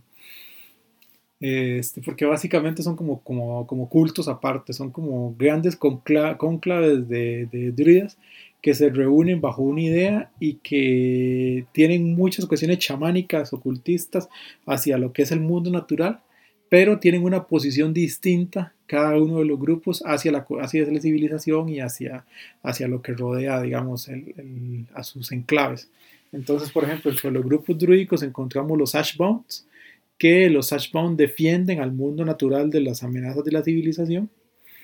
Eh, ellos se consideran, digamos, este, son los que, los, los, que posiblemente, digamos, ante la expansión de una ciudad o la tala de árboles o alguna cosa así, son los que van a reaccionar de una manera más violenta, digamos, o, o más confrontativa, principalmente porque este, hay que mantener, la, hay que mantener la frontera entre civilización y mundo natural y no van a permitir que la civilización aplaste al mundo natural. Entonces, por ejemplo, si, si alguna gente trata de fundar un nuevo asentamiento y empieza a talar un bosque, posiblemente los Ashbound van a atacar el pueblo este, para obligarlos a irse y renunciar a la idea de quitarle espacio al bosque. Por otro lado, los Children of Winter, eh, ellos son como un grupo que pelea son, principalmente contra undeads, este, pero que creen en la, en, la supervivencia del más fuerte. Entonces, esa creencia de la supervivencia del más fuerte lo que termina provocando es que eh, además de luchar contra los undeads, este, estén constantemente pensando, digamos, en, o algunas facciones extremistas crean que eh, se tiene que, se tiene que, que, probar a la población, del, a, a, la población de las naciones, para conseguir ver o asegurarse que realmente aún en la civilización esté sobreviviendo el más apto, como pasa en la naturaleza. Y que no y que no y que la, la debilidad no, no, prevalezca. Obviamente por esos niños del invierno por eso ellos se llaman niños del invierno porque eh, el invierno es hostil es, es muy demandante Entonces, este, eh, básicamente ellos lo que, está, lo, lo que hacen es este, repetir eso hacia las sociedades. Entonces, eh, se han dado casos de que sectas de los niños del invierno eh, liberen plagas en las ciudades o en asentamientos, precisamente como control de poblacional y para eliminar a los débiles. Los gatekeepers son de los grupos más antiguos que existen en el, dentro de las líneas druídicas y su especialidad es pelear contra las aberraciones y los seres no naturales. Este, algunos, digamos, los, green keep- los, Greens- eh, los gatekeepers, este,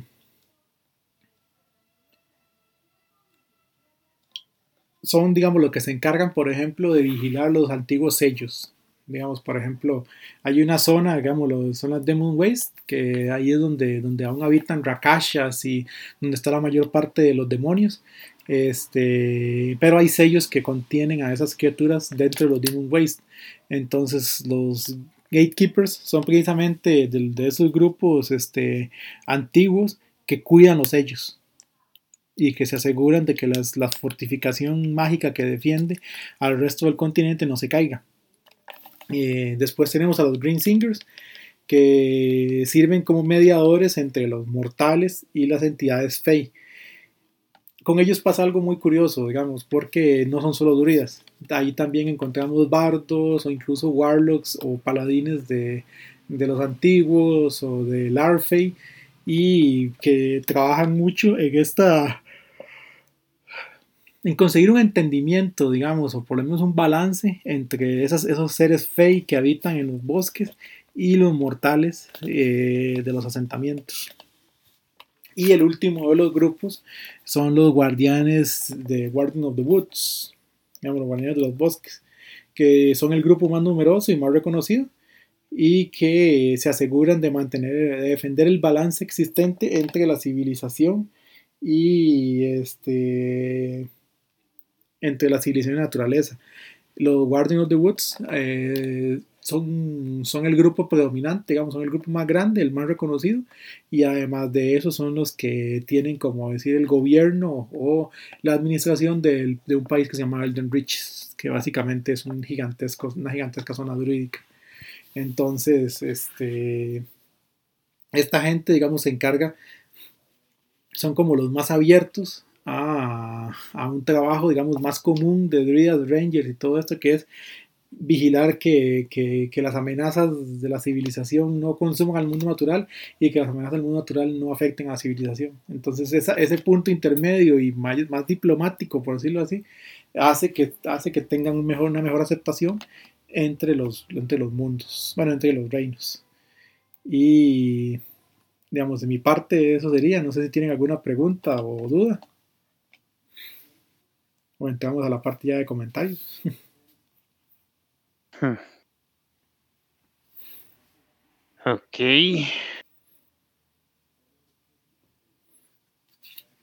Mucha, mucha información sobre muchas religiones. Eh,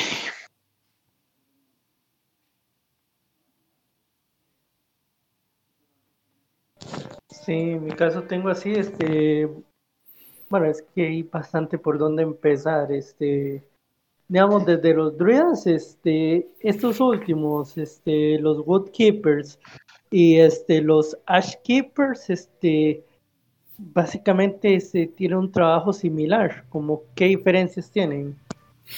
digamos, este, lo que son los Ashbound, los Ashbound, este, los Ashbound, digamos, defienden la, frontera, pero este, el enfoque de ellos es más defender a la naturaleza. Entonces, como ese es el enfoque que ellos tienen, no se descarta, digamos, de que ellos puedan amenazar o incluso atacar asentamientos que estén amenazando a la vida salvaje y sobre todo eh, los Ashbound eh, tienen un odio bastante fuerte hacia las casas nobles, los dra- las Dragonmark, porque, los, porque ven en ellas como manipulación de las fuerzas naturales a un nivel en el que no se debería dar. Mientras que los Mm. Warden of the Woods son como más, más neutros, más light, digamos. Ellos, digamos, los Warden of the Wood tienen un pie en cada lado, mientras que los. Ashbound están completamente del lado de la naturaleza. Entonces, digamos que por ahí es la diferencia entre uno y otro. Ah, ok, ok, ya. Y este, digamos, este, una cosa que me llamó la atención es que este, digamos, este, hubo una gran guerra y todo, pero este, dice usted que este, los dragones están a un lado que simplemente no se tocan, ellos no tienen ninguna relación, este, o están simplemente en un, como en otro lugar, un lado, otra dimensión o algo. Eh, los dragones realmente, digamos, ellos están en su propio continente. Hay un, hay un continente este, que básicamente nadie se acerca, digamos, porque cualquier nave que se acerca es destruida automáticamente por un dragón. Entonces el, imperio dracónico está ahí adentro. Eh, los dragones eh, tienen sus propias creencias, básicamente su religión se gira en torno a la, a la profecía dracónica.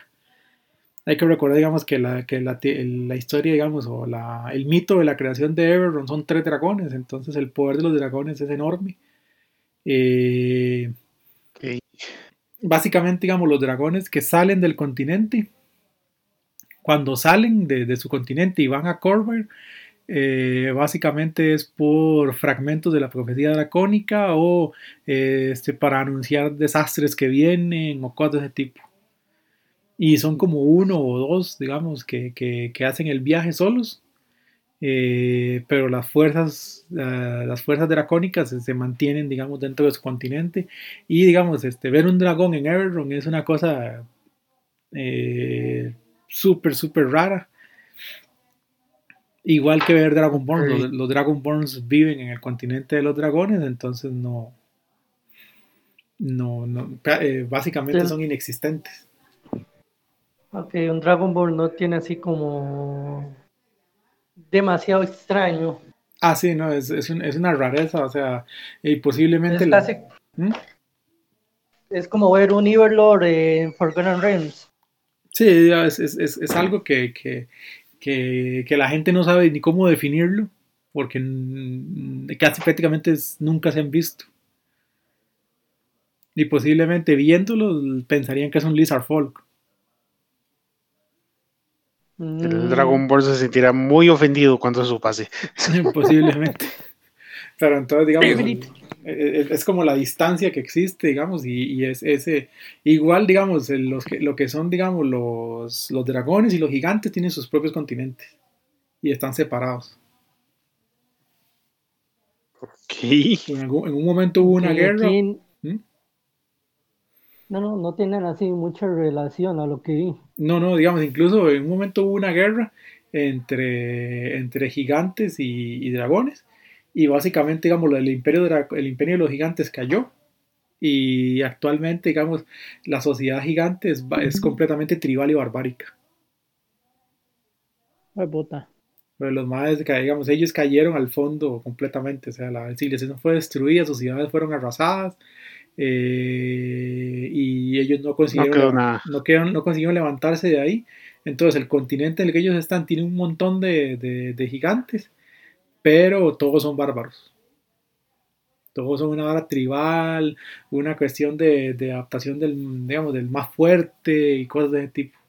Volvieron a los inicios. Sí, y digamos, el- Básicamente los, reiniciaron. Y los elfos eran esclavos de los gigantes. Entonces, en Everron, los Drow son creación de los, de los gigantes para cazar a los elfos.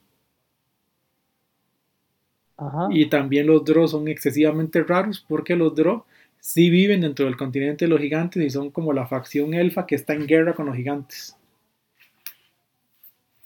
Ok. Eh, y- Ellos y- todavía siguen peleando contra los gigantes. Sí, y, y- y tienen sus propias, digamos, tienen su propio, su propia línea, digamos, completamente. Este, de hecho, son dos que no, no, no tienen ningún tipo de relación ni, ni nada que ver, digamos, con, con, con, con LOL o con el Panteón Draw de Forgotten Rest son completamente diferentes.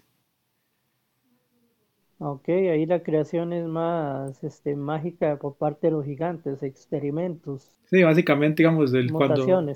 Cuando los elfos se rebelan, los gigantes este, usan a los esclavos que tienen para generar una mutación, que es la mutación que, que crea la raza Drow, y para cazar a otros elfos. Pero eventualmente aún los Drow se, se, se independizan, digamos, de, de sus maestros. Ya. Ah, tiende a pasar. Siempre que se crea Bueno. algo nuevo.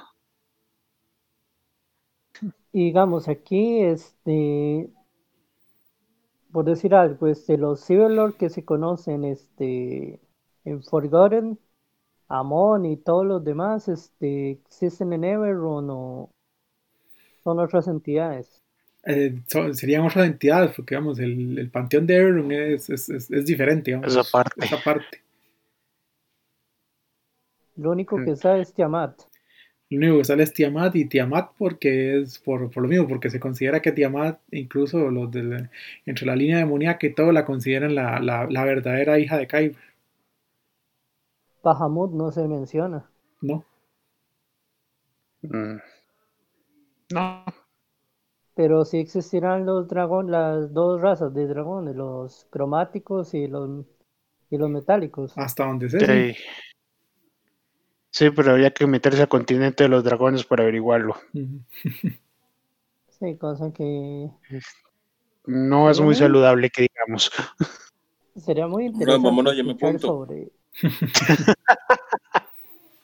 escuchar una aventura en ese lado. Muy, Muy interesante, tal particular. vez para nivel 20. Ah, sí, sí. Tendría que ser parte de la profecía draconiana y eso sí va a costar un poco adaptarlo. De hecho, digamos, el, el- el pueblo de los, de los Lord of Dust, digamos, de los demonios, son los Rakasha. Y este, los Rakasha actualmente son gobernados, digamos, por una, lo que ellos llaman la, la Black Cabal, digamos, la, la cofradía oscura. negra. Y, digamos, cada uno de los, de los, de los tipos que se sientan en, en el, en el consejo de la Cabal eh, es un representante de un demonio. Es el, es el, el- speaker que habla en- con la autoridad de, de uno de los lords.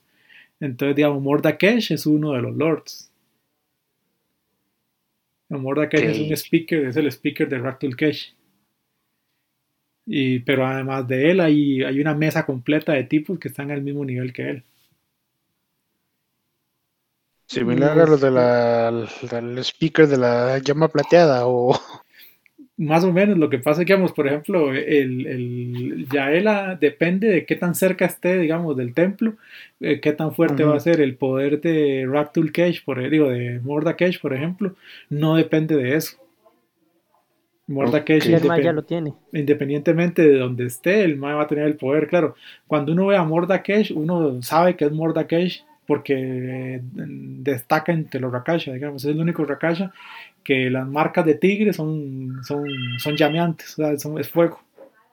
ok. Y es por, es- es por el, por el lazo que tiene con, con- con su, con su maestro. Y, se, y- se, sí.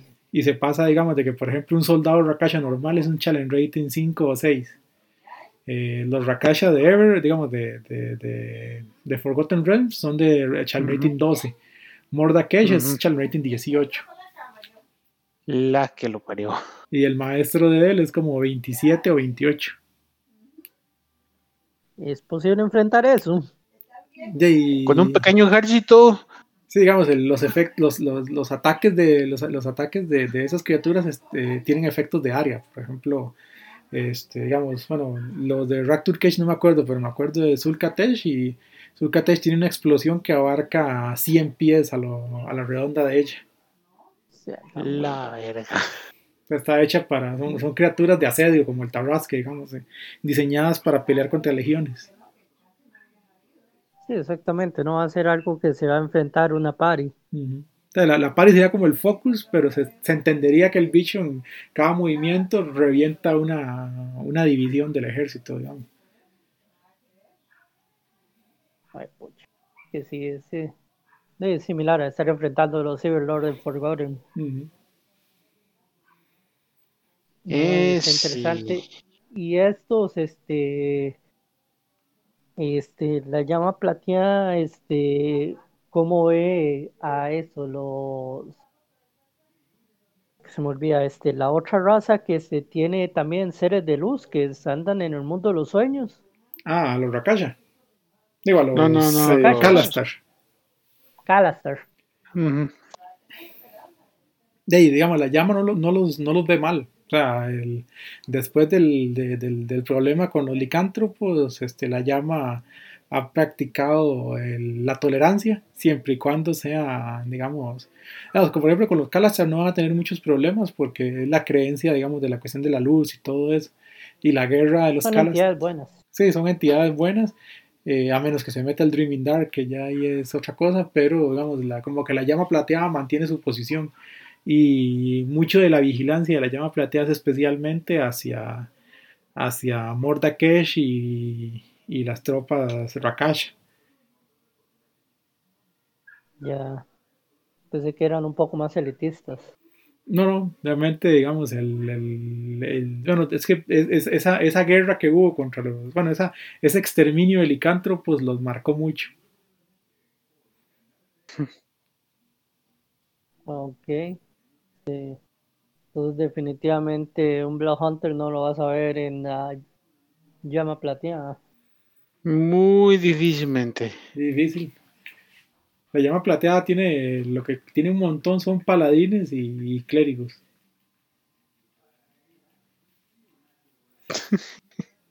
Un desfile de ellos, me habías dicho. Ah, sí, no, ahí el, y los- los- la enorme cantidad de que- el- igual la enorme cantidad de cardenales que tiene, o sea. Y eso es, Pero, digamos, de que básicamente si yo soy un ministro o, o- o un miembro del Senado, digamos, de, de Train, hay casi un, casi un 50% de posibilidades de que sea un cardenal. Mm, Y la, la, la reina de, de Train tiene, digamos, tiene el, el- el problema ese, digamos, de, de- del enorme poder. De lidiar con una iglesia de- demasiado grande Sí. para el pueblo que tiene civil. Sí, digamos, sí, es el problema de lidiar este Estado-religión. sí, es un pro- para, para, ahí es un problema muchísimo más latente porque la relación es casi 50-50, digamos. Y están nivelados en muchísimos de los aspectos. Lo que pasa es que la llama depende mucho de, la, del- de, lo, que, de lo que el speaker decida y, y, el speaker está muy enfocado en, la cuestión de protección. Entonces, por más de que los, este, los cardenales puedan mover ahí, presionar, o que no estén muy de acuerdo, o que sean los que se, lo que se- los que se encaren con la reina y, tengan esas discusiones grandes, al final de cuentas la última decisión de la iglesia la tiene la speaker. Sí, digamos, no puede haber conflicto siempre que lleguen con un queque y chocolate con la niña. ¿Y cómo es que deciden ese cómo fue que quedó la niña? ¿Se sabe? Básicamente ella predijo un desastre natural. La, la, fam- la ¿Pero fam- qué es? ¿La muerte del anterior speaker o, o el, o el speaker se pensiona o algo? Digamos, cuando el speaker muere, se sabe que el poder ya recayó en alguien más. Entonces, en el caso de Yaela, supuestamente lo que ocurrió fue que la gente, eh, digamos, la familia de ella se empezó a dar cuenta que, que la chiquilla tenía visiones, bueno, que, la chiquilla no adivinaba, sino que preveía cosas que iban a pasar.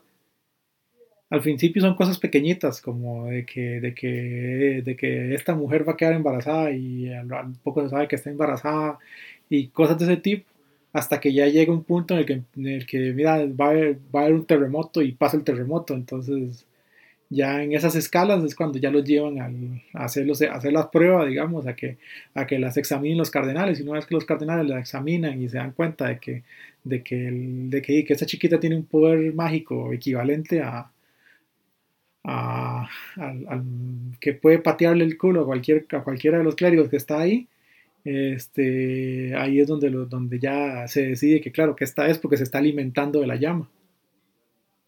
Nunca ha habido dos speakers al mismo tiempo. Que yo sepa, no. Que había que revisar, pero que, creo que no. No debería, a menos que sea este viaje temporal, porque es como. Bueno, es- De hecho, hay vaya una, long shot. hay una de las familias nobles que se dedica a, de las Dragon Marks, que se dedican a, a crear animales.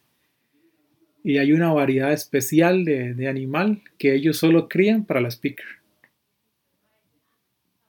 Que son, Ok. básicamente son como un perro dragón. O sea, huevón. Una cosa enorme. Entonces, básicamente. Bonito, la- fluffy. Sí, entonces la, la, la, ma- la- la mascota de la speaker es un, es, una, es un tipo como de un perro dragón con unos cuernos rarísimos. O sea, además de tener a la puta speaker, tenés este un desgraciado zaguate dragón. Ah, fácil, fácil. Sí, entonces esta gente cría esos animales, pero los cría única y exclusivamente para ella. Ok. Qué buena nota. Y todas las speakers son mujeres. Hasta donde he visto, sí. Porque y la, la, la, prim- la, digamos, ya la- ella fue la primera. Digo, eh, este, la Minori era. Ajá. Ella, ella, ya te digo cómo era que se llamaba, es, era De algo, no recuerdo. Tira Mirón. Mirón, sí. Ya Ujú. sabía que andaba con M.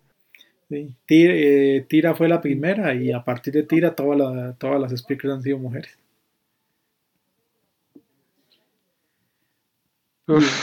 Ya. Sí, sí. No, y, ¿Qué ah, fue el que contuvo este ella? Eso es lo que no me acuerdo. No recuerdo cuál es el, el nombre del, como- del me imagino así como Sulcaltech o algo así tuvo que haber sido. Sí, tú, tiene- grande. uno, uno, de- uno de los de los de los, uno de los Lords de Hawk 2. uno de los dos, perdón. dos que estaba empezando a salir, digamos. Entonces, eh, porque los la digamos los encierros son diferentes, digamos, por ejemplo, se supone que eh, Rat, eh, Ratul Kesh, el encierro de él está diseminado en diferentes partes de Eberron. Entonces, las Dragon Shard de Kyber, hay algunas que están relacionadas con él. Entonces, a veces los cultos estos del dragón de, el de Dragon Below eh, reverencian Dragon Shards cargadas de energía negativa. En algunos casos de energía puede ser que provenga de, de Raktul Kesh o de Sulkatesh o de alguno de los otros Lord of Dos o de la misma Tiamat, digamos. Sí, me imagino que hay series de, este, de empezar a buscar ahí para que no los invoquen. Ah, sí, hay, hay, hay aventuras, digamos, basadas en evitar, digamos, el- una liberación o una invocación o incluso que alguien trate de remover los sellos que evitan, que encierran al- a los Rakasha en a los Rakashi y el resto de demonios en, en, en la Demon Waste. Mm, No sé por qué se me antoja un tipo de aventura Lovecraftiana con esta gente, ¿sabes? Eh, No, es que suena interesante. Este, yo voy a preguntar porque este sí tuve una una vara así similar, pero en Forgotten. Este, de que este, más bien este, ya levantaron este a su Lord. Ya no hay sellos. Nada más es cuestión de tiempo para que se levante. Es que vamos, Entonces imagino que Levantaron, weón. ¿Mm? este sí, que era con Amon. Amon. Ok. Amón. Y con un ejército de Tinflings gigantesco. Y es que, por ejemplo, digamos, para que, digamos, se, se considera, digamos, en Everron que básicamente la destrucción del mundo sería la liberación de uno de esos bichos. Porque sería ya como, como, como ya demasiado poder, digamos, el, el- el- eh, lo que se necesitaría para contenerlo. No hay Eh, forma. Y básicamente el, el recam- eh, ref- reformularía el- el orden del continente completamente. Pero ¿cómo fue que esos Lord of Dos quedaron sellados? Que una Pues, El sacrificio de muchos cuatro, los cuatro son característicos por ser sacros en su mayoría. Que, que es un cuatro, eso es lo que sí no sabía que eran. Es una, Quería preguntar sobre eso. es una serpiente alea alada. Ah, como Quetzalcóatl. Ah, una cosa así. De hecho, son basados en Quetzalcoatl, sí. Entonces, digamos, eso fue lo que Ah. pasó. Y igual hay criaturas, Era digamos, como una civilización. igual hay criaturas que todavía vagan, digamos, por, por, por ejemplo, digamos, hay un, hay un país que se reconoció después del- de los tratados que se llama eh, Morholtz. Morholtz es el país de los monstruos. Entonces, digamos, Morholtz, ahí uno va a encontrar todos los monstruos, digamos, viviendo juntos. Eh, digamos, eh, bueno, sin, sin, quitando demonios y todo eso, pero digamos, son el montón de criaturas, este, Como aberraciones, algo así. de- digamos que Minotauros cenando con los. Sí, digamos, min- minotauros, este, o sea, la, la- la- la- la diversidad de monstruos, de, de incluso, digamos, como civilizados, porque, digamos, uno en Everton puede encontrar eh, trolls que, que tienen tabernas, digamos. Sí, básicamente. Entonces, por ejemplo, digamos, en Morehalls va a ser muchísimo más común encontrar arpías, trolls, este, eh, bueno, la- la- di- la- los diferentes seres. Y el gobierno de Morehalls eh, es una aquelarre de hacks. Sí, sí. Son tres hacks que se llaman las hijas de Sorakel. Porque Ok. Sorakel es la. Sorakel es la, la, la hack primigenia, digamos. Es la, la hack que camina el mundo de- desde la época de los demonios. Entonces es la, es la bruja, es la bruja de brujas, digamos. Y eh, de, de hecho, digamos, nadie sabe dónde está Sorakel, digamos. Todo el mundo.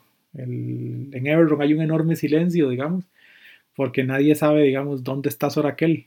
Uno sabe que, que Morehalls está gobernada por tres, por tres hacks que dicen ser las hijas de Sorakel. Entonces algunos, algunos dicen que, que, que Sorakel tuvo las hijas y se, y se dedicó a viajar por los planos, haciendo sus investigaciones y sus cosas este, fuera de Everton, digamos. Pero este Sorakel es una entidad, digamos, de, de- de un nivel poderoso, un nivel de poder altísimo y que, y que vaga por el mundo. O por los mundos, digamos. Es la, es la gran bruja. Madre. Interesante. No, no, eso tiene, es que tiene un lore bravo esa vara. E- Ever- Everton es- muy rico por eso, porque tiene, tiene cualquier cantidad de, de- de variantes y de, y- y de elementos que uno puede utilizar. Digamos, por ejemplo, el, todo lo que hemos estado hablando y todo es solo del continente que se llama Corvair. Pero, digamos, este, fuera de Corvair, eh, está el continente de los gigantes, el continente de los dragones. O sea, espacio de expansión hay y, y para mucho, digamos. Incluso la isla de los, la- los elfos viven en un archipiélago, digamos. Tienen su propio archipiélago, digamos, fuera del continente. Si uno quisiera explorar, digamos, como, como la civilización antigua élfica, digamos, habría que ir a esa, tratar de entrar a ese continente. Tipo Bueno. como una aventura a los Armach. Tal vez una cosa así, como y es conseguir viajar hasta ahí, digamos.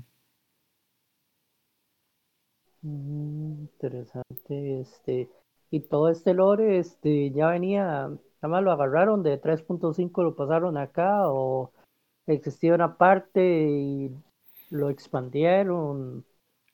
Es que, digamos, como, como Everton fue el último setting que se creó, digamos, Está muy abierto. eh, entonces, digamos, cuando se creó, se le empezó a generar mucho, digamos, el, además de que, de que la idea, la idea original del MAE fue muy, muy buena, este, y la noción de la guerra y todo, se empezaron a sacar libros con, que, que, que ampliaban ciertos, ciertos, ciertos elementos. Entonces, digamos, hay mucho libro de 3.5 que, que enriquece el lore de, de, de, de Everton. Este libro, el- el de Quinta, digamos, el Rising from the Last War, es como un resumen de, de, los elementos principales, pero uno, digamos, uno se puede poner a buscar ahí y uno encuentra cosas de 3.5 que, que, funcionan perfectamente, digamos, como por ejemplo, yo tengo un libro de 3.5 que es este, Las Cinco Naciones. Entonces en ese libro vienen facciones, este, cómo son los países cuando termina la guerra, las condiciones que tienen, eh, las principales ciudades, la población, la cultura, todo eso. Entonces, digamos, el, el, todo eso alimenta, digamos, puede alimentar esto si uno quisiera darle, darle más carne, sí. digamos. ¿Pero son libros de settings o son libros, libros? Son libros de lore, libros, libros que sirven para digamos, son libros que te dan información sobre el lore y que te dicen, si usted quiere puede hacer una aventura con esto, o si usted quiere empezar una aventura en este país, puede empezar con esto y de ahí tirarse. Entonces te da como, como, te da como líneas que vos podrías aprovechar para desarrollar una historia. Mm. Puntos de partida, digamos. Y te los da, digamos, para los diferentes países.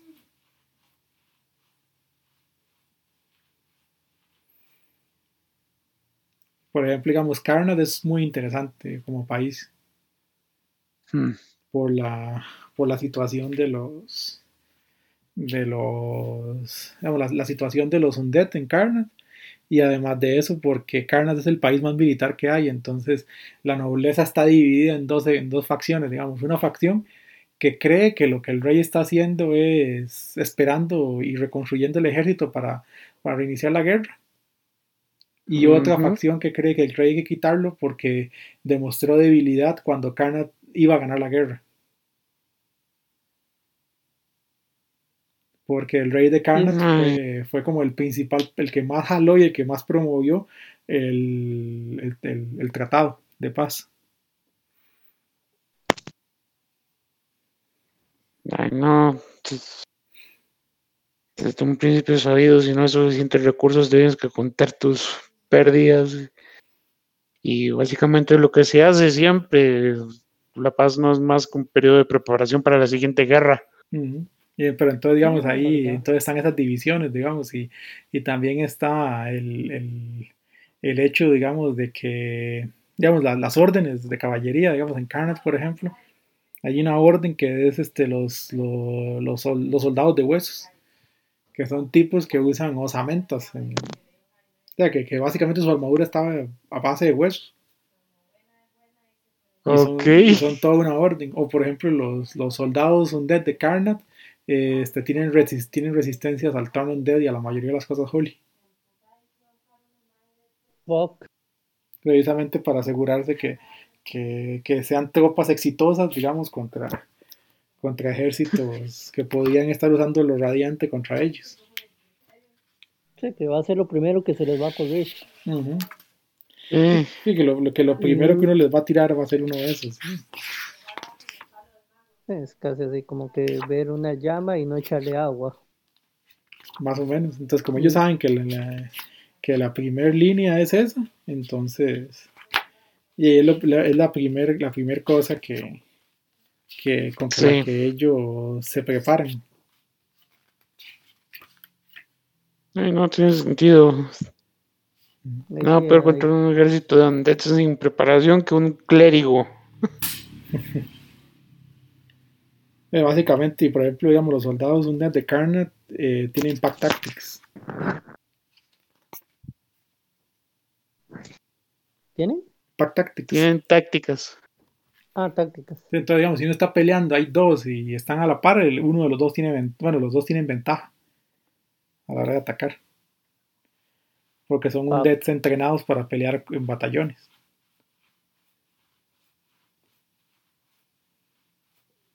Ok, eso le da un layer mucho más peligroso. No, son, son undeads muy superiores, digamos, a lo que es un undead sí. común y corriente. Sí, es decir, no acostumbrado a pelear contra undeads que simplemente es una horda sin fin y simplemente es aplastarlos a base de números. De hecho, por eso es que, digamos, Karnat se volvió un, un, rival peligroso durante la guerra cuando empezó a generar los ejércitos de Undeads, porque, y básicamente la, el, el, ejército solo crecía. Sí, sí, no tiene... no hay posibilidad de bajas. Ujú. Entonces, mucho, mucho. Al contrario, pelean por ellas. Sí, también. Y una pregunta, hablando de Undeads, este, con los elfos que tenían a los, este, los no muertos Holly, Ajá. digamos, este, cuando, si le hacen así, este, encontrar un dead o algo así, lo detectan como un undead o pasa desapercibido porque no es un undead o Sí, sí, se, sí- sí se detecta como undead, porque, digamos, sigue siendo un undead. Lo que pasa es que no es el undead, digamos, que uno está acostumbrado, como el lich o esos así como, como los decadentes, sino que son como momias secas, digamos. Ujú. Eso iba justamente. Básicamente es, eh, detecta como un los dead. elfos. Ujú. Digamos, el, el- ellos, eh, digamos, en, en el raro caso de ver uno, digamos, básicamente es como una momia seca con, con los rasgos élficos, pero con la piel completamente desecada, digamos, y pegada al cuerpo, pero no se ven mal, digamos. o sea, el- el- no, es, no, no, no tienen decadencia, por decirlo así. Serían como un Lord Mommy, más o menos. Algo parecido, solo que bien conservado.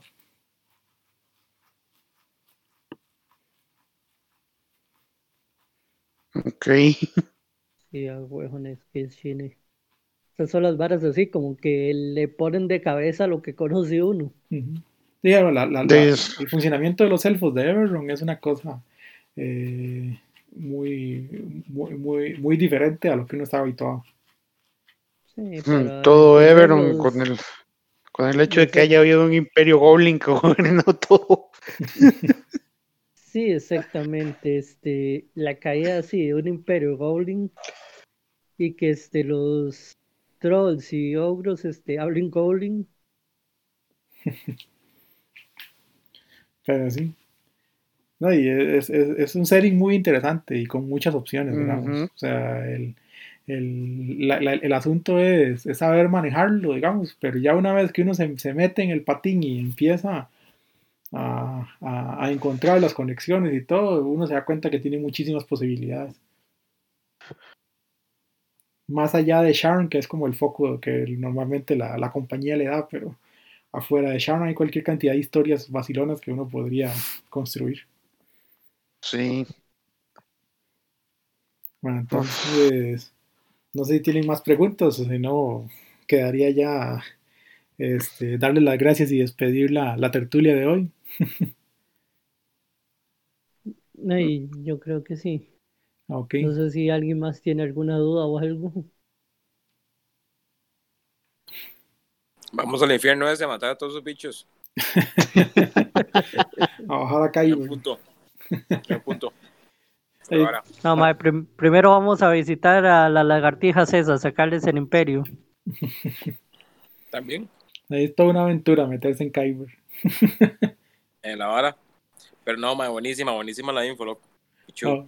Pura vida. Entonces ahí, bueno, Sí. y mu- muchísimas gracias por, por, por, por haber, por haber participado en la tertulia de hoy y espero que les haya gustado. Y como siempre, ya saben, digamos, la próxima semana ahí tendremos alguna otra tertulia y como siempre invitados. Entonces, sí, muchísimas gracias y, y, y ojalá se puedan conectar la próxima, en la próxima ocasión.